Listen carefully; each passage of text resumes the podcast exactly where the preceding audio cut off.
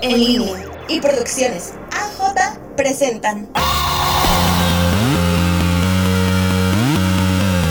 El Colector Informativo. Reunimos la información. Escucha lo más relevante en el mundo de las noticias, solo en El Colector Informativo. Iniciamos.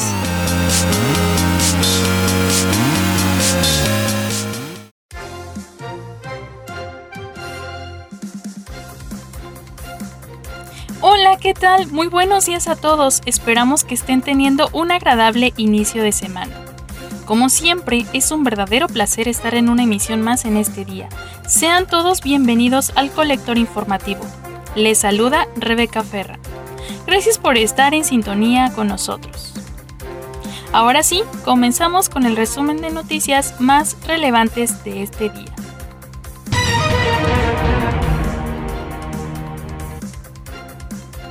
Nacional. Se dio a conocer ayer el sensible fallecimiento de Eulalio Cervantes, miembro del grupo musical La Maldita Vecindad, a los 52 años de edad. La causa de muerte de Cervantes, mejor conocido como Sax, fue por COVID-19. Fue hospitalizado el pasado 6 de marzo, pero en esa semana la situación se complicó, lo que hizo que el integrante de la maldita vecindad perdiera la batalla contra COVID-19 Así fue anunciado por su esposa Jessica Franco a través de la cuenta de Twitter de la agrupación este domingo. Con profundo dolor y tristeza les participo del sensible fallecimiento de mi amado esposo Eulalio Cervantes Galarza. Hoy, aunque mi alma y la de sus hijos sienten mucho dolor, miedo y frío, Lalo trascendió de este plano terrenal para refugiarse en los brazos del Señor. Agradezco en nombre de mi familia todas las muestras de afecto y el apoyo brindado durante estos últimos meses de adversidad. Nuestras oraciones brindarán la luz en su camino hacia la eternidad. Así se expresó Jessica a través de la cuenta de Twitter de la maldita vecindad. Descanse en paz, Eulalio Cervantes, Sachs. Internacional. Hablemos de los premios Grammy. Los premios Grammy son una distinción otorgada por la Academia Nacional de Artes y Ciencias de la Grabación de Estados Unidos para dar reconocimiento a un logro especialmente destacado en la industria musical. La ceremonia de entrega anual cuenta con las actuaciones de artistas prominentes y con la presentación de aquellos premios que despiertan un mayor interés popular. Estos premios gozan de un prestigio análogo al de los premios Emmy, que son de televisión, los premios Oscar, que son de cine, y los premios Tony, que son teatro y arte escénico. La primera ceremonia de los premios Grammy se celebró el 4 de mayo de 1959 para honrar y respetar los logros musicales de los artistas, intérpretes o ejecutantes del año 1958. En el ámbito musical, representan una de las cuatro galas anuales que se celebran en los Estados Unidos. Las otras tres son los actos de entrega de los American Music Awards, los Billboard Music Awards y la inclusión en el Salón de la Fama del Rock. Sin embargo, los premios Grammy que se suelen otorgar en febrero son los únicos que constituyen un galardón en el mundo de la música, equivalente a los premios Oscar en el cine. Al igual que los Oscar, los Grammy se entregan por categorías, las que en la actualidad suman 90 en 29 géneros de música. No se otorgan conforme al índice de popularidad, como es el caso de los American Music Awards o los Billboard Music Awards, sino por votación. Y es que el día de ayer en el Staples Center ubicado en Los Ángeles, California, con todos los protocolos de sanidad y distanciamiento social, se llevó a cabo la entrega de premios más importantes en la industria musical, mejor conocidos como los Grammy, en donde se le otorgan un reconocimiento a los mejores artistas del año.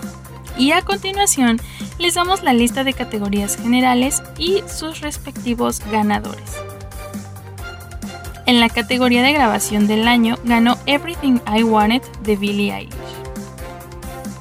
El álbum del año fue Folklore de Taylor Swift.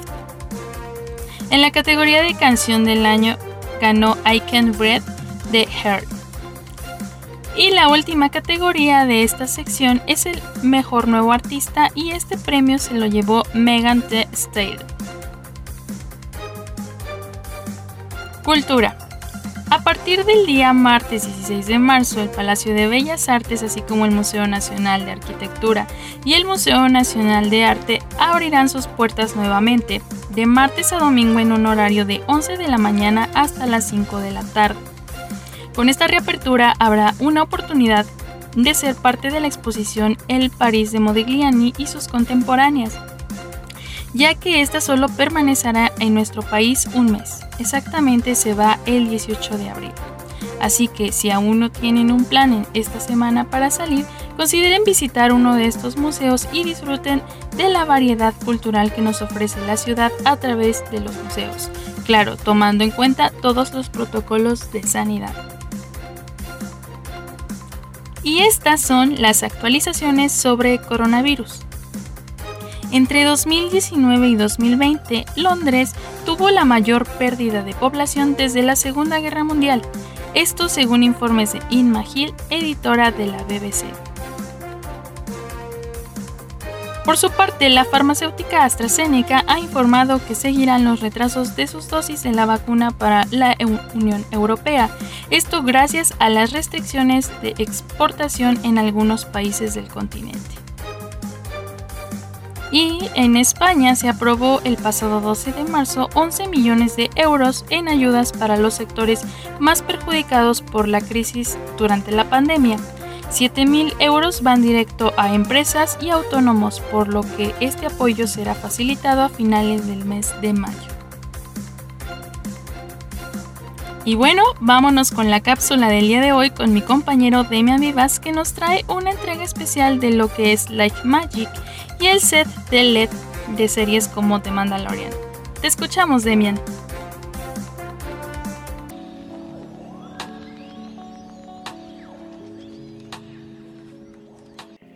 Hey, ¿qué tal? ¿Cómo se encuentran el día de hoy? Hoy es lunes y en esta ocasión vamos a ver algunos datos curiosos de tecnología. Y en esta ocasión vamos a saber algo sobre esta mítica saga llamada Star Wars, sobre todo de la serie de The Mandalorian, tal vez la recuerdes ya que es una de las grandes series de la plataforma de Disney Plus y un grandísimo recomendado para el colector informativo. La serie de The Mandalorian es uno de los pequeños spin-off del universo de ciencia ficción más reconocibles de todos los tiempos llamado Star Wars. Esta saga de películas tiene siempre una relación muy grande con los efectos especiales, ya que George Lucas, su creador, hizo Lucasfilm y Light and Magic, una empresa de efectos especiales que lo hizo especialmente para hacer las películas de la trilogía original, el episodio 4, 5 y 6. También tienes que saber como pequeña historia es de que el 30 de octubre de 2012 Disney compró Lucasfilm por 4.050 millones de dólares. Esto nos dio una nueva trilogía de películas de la mano de la Casa del Ratón, sin embargo su mayor acierto hasta la fecha es la serie de Mandalorian. Tal vez la conocerás como la historia entrañable entre los personajes de The Mandalorian y el bebé Yoda, pero si en alguna vez has visto la serie tienes que pensar en cómo se hicieron las hermosos visuales que existen en la serie. Te sorprendería saber que casi todo es de manera digital y está hecho a tiempo real con una tecnología y un estilo llamado Stagecraft. Como contexto, casi todas las producciones de ciencia ficción o de fantasía llevan un montón de efectos especiales generados por computadora, háblese Harry Potter, Star Wars o los Juegos del Hambre, hasta las películas del MCU, todas necesitaron de sets enormes y muchas pantallas verdes y azules conocidos como cromas, para posteriormente ponerles un efecto y todo esto cambió la manera de ver el Stagecraft. Pero ya, ¿qué es el Stagecraft? Bueno, es un domo enorme de pantallas LED. Para que te hagas alguna idea, imagínate que en tu cuarto pones pantallas que sustituyen a las paredes, el techo igual y posteriormente pones en esas pantallas un cielo estrellado. Tarde o temprano nos causará la sensación de estar en el espacio, pues esto es el Stagecraft en tiempo real y esto se le dice el volumen según Light and Magic. Sus orígenes donde podemos rastrear este estilo es con la retroproyección.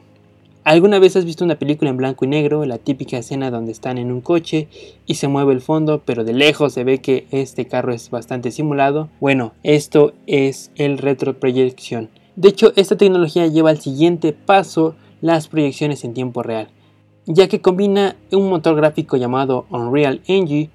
Regularmente este motor gráfico se ocupa para videojuegos pero es un motor gráfico tan potente que puede hacer arena, valles, que son casi exactos a los verdaderos, con una calidad de 4K hasta 8K que es realmente brutal en calidad. Literalmente crean montañas diseñándolas y poniéndolas al Excel digitalmente o quieres un valle, lo pones, un árbol más, este también simplemente es cuestión de diseñarlo y ponerlo en las pantallas.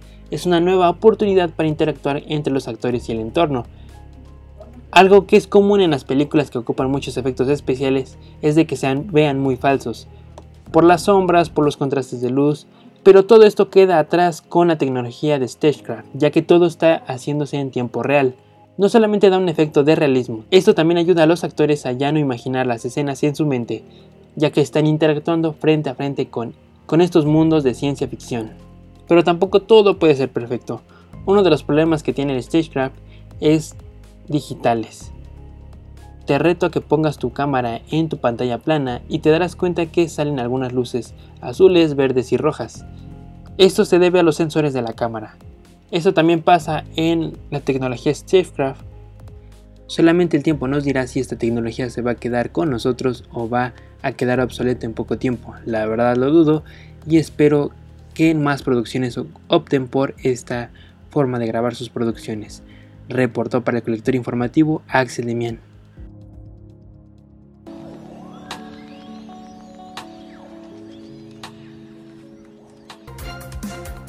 Muchísimas gracias Demian, muy interesante esta cápsula del día de hoy. Audiencia, queremos leerlos en nuestras redes sociales y saber sus opiniones acerca de esta cápsula. Con la lupa bajo la información. Estos son los deportes. Super Clásico Nacional. Así es, querido público futbolero, se ha jugado una edición más del clásico del fútbol mexicano, este domingo en el Akron, entre las Chivas Rayadas del Guadalajara y el América, dirigidos por el argentino Santiago Solari quien ha debutado con goleada en su primer clásico en México, luego de vencer 3 por 0 a domicilio en tierras tapatías con doblete de Henry Martin, quien festejó a la Cuauhtémoc Blanco, y uno más del mediocampista Sebastián Córdoba, para llevarse las tres unidades. Con la victoria de los azulcremas, el América llegó a 25 puntos en el segundo lugar de la tabla general, dos unidades por debajo del superlíder, la máquina de la Cruz Azul, quienes llegaron a 27 puntos mientras que las Chivas se quedaron con 12 unidades, acumulando su tercera derrota en el torneo Guardianes Clausura 2021 de la Liga MX. Dicho clásico representó el partido número 241 entre los equipos más populares del fútbol mexicano, dejando un balance de 87 triunfos para las Águilas del América, 77 victorias para el rebaño, misma cantidad se ha quedado en paridad dentro del historial de capitalinos y tapatíos. Esto fue Fútbol Mexicano. Con la información desde casa, reportó para el colector informativo Ramiro Pérez. Y bueno, es momento de hablar del clima en la Ciudad de México y es que el pronóstico del tiempo estima para hoy un día soleado y con temperaturas máximas de 28 grados centígrados y mínimas de 11. Recuerden quedarse en casa, pero si consideran necesario salir, tomen precauciones, usen cubrebocas y lleven a cabo todas las medidas de higiene y salud para evitar más contagios y así poder cuidarnos entre todos. Y recuerden que nos encuentran como CUP en línea oficial en Spotify, Facebook, Instagram, Twitter y YouTube. Esto fue lo más relevante en noticias del día de hoy. Muchas gracias por escucharnos. A nombre del equipo colector informativo, con Alejandra Juárez en producción, Mis compañeros Demian Vivas, Ramiro Pérez y su servidora Rebeca Ferra se despiden de ustedes. Que tengan un bonito lunes y un excelente inicio de semana. Nos estamos escuchando en nuestra próxima emisión del Colector Informativo. En línea y Producciones AJ presentaron el Colector Informativo. Reunimos la información.